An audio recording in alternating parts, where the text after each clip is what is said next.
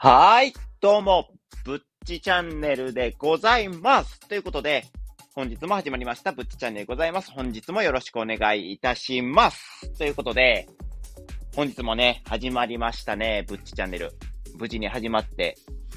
よかったなと、自分で思っています。やる気が出て、よかったなって。僕はね、いつもやる気がブレブレなので、そういうところがね、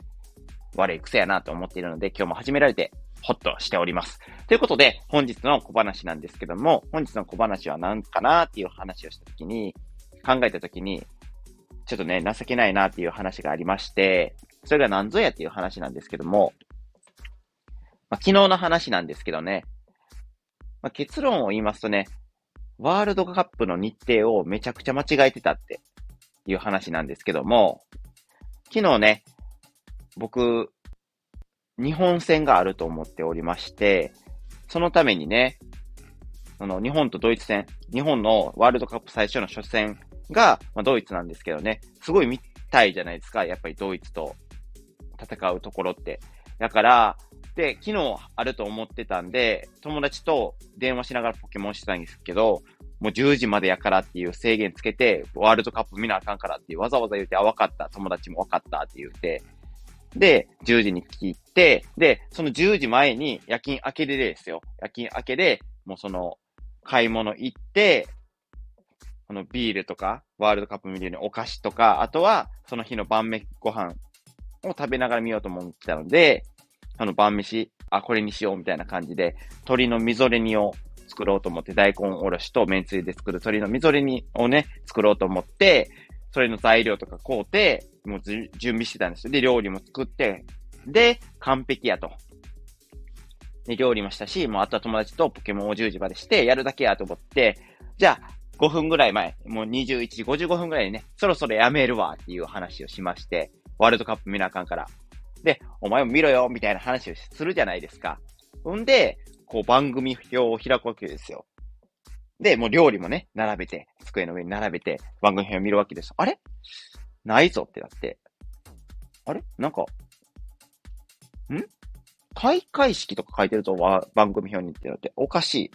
開会式の後にやるんかなって、あ、まあそういう言葉あるわなって思って、一応ね、ネットで見たわけですよ。日本対ドイツ戦何時から？って調べたら、23日の10時からでした。こんなことありますよね。本当に。情けないですよね。どこで俺は20日からやると思ったのか。自分をね、せめてやりたい。そんな気持ちでいっぱいでございます。はい。で、23日は一応夜勤明けじゃなくて普通に休みなんですけど、夜予定あるし、えーこれちゃんと見れるかな？見れやん方の可能性の方が高いんですよね。非常に悲しい。まあ、そんな感じで、まあ、情けないというか、まあ、抜けてるような、そんな天然というかね。そんな、まあ、持ち前のね、マイナスな欠点をね、補えるようなね、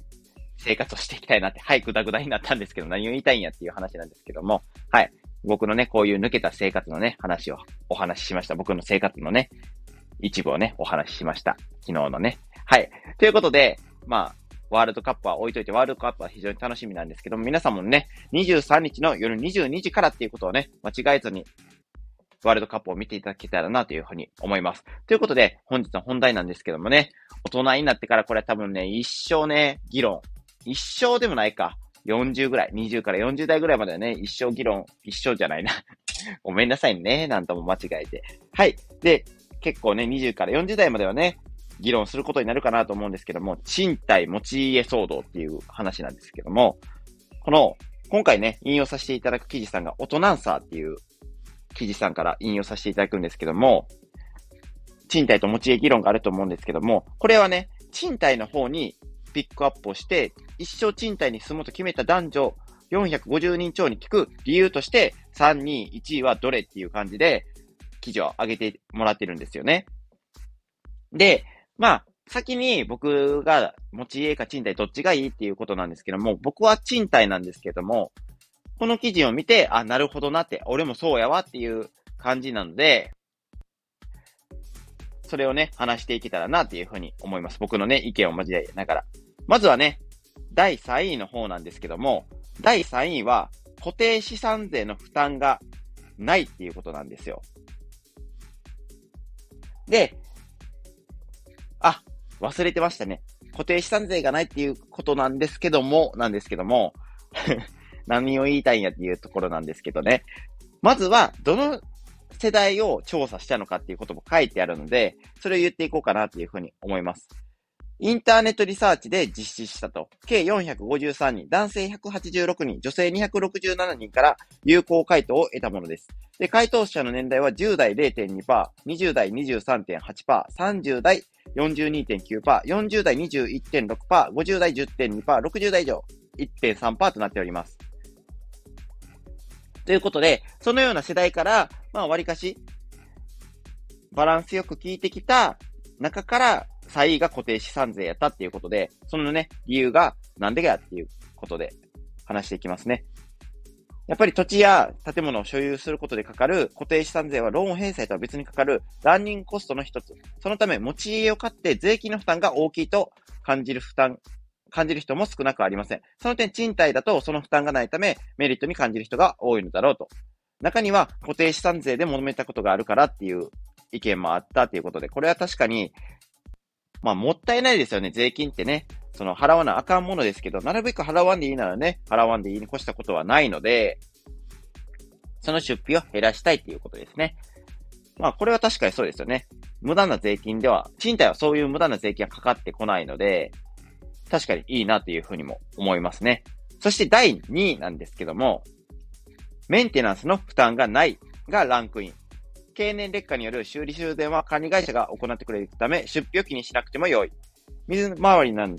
どに修理が必要な場合でも家主負担で直してくれる。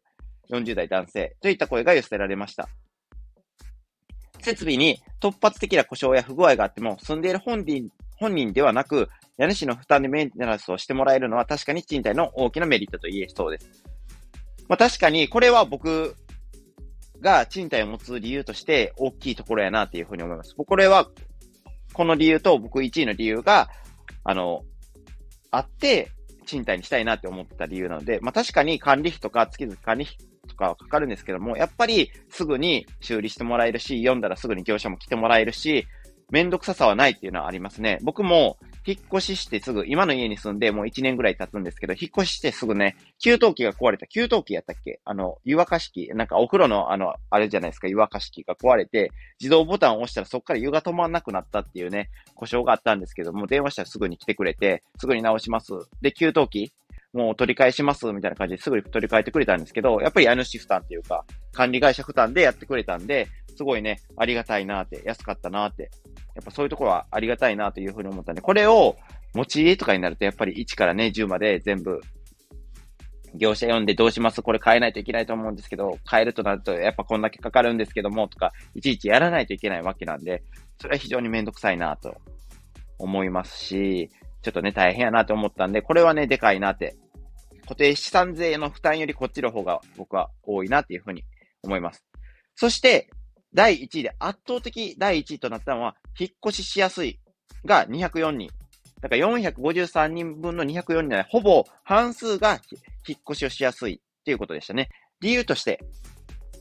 飽き性なので同じ場所に生涯住むのはストレス。4年から6年ぐらいのスパンで新しい家に引っ越しをすればリフレッシュできるのが賃貸に生涯住むと決めた理由です。20代男性。家族構成の変化や子供の成長によって住み替えられるからです。30代男性など、ライフスタイルやライフステージに合わせた引っ越しができることをメリットに感じる声のほか、少しでも嫌な言葉あれば、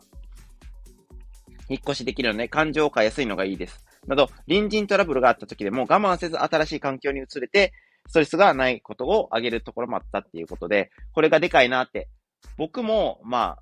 あ、飽き性というか別に一生、その同じ家でもいいとは思うんですけども、やっぱり、急なね、問題とか起きるわけじゃないですか。地震であったりとか、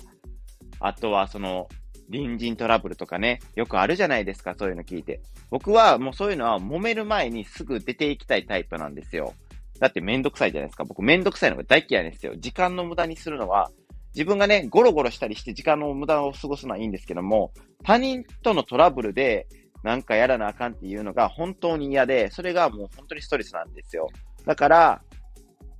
そういうのをすぐに引っ越しすれば、まあ、なくなるわけじゃないですか。だからそういうのもね、いいなって。持ち家とね、もうそれとね、一生付き合っていかなあかんわけですから、本当に隣人のトラブルっていうのはね、怖いなっていうふうに思います。だからこそやっぱり賃貸に住むのがいいなって、この理由を聞いて、ああ、わかるわかるって、ライフステージとか、ライフ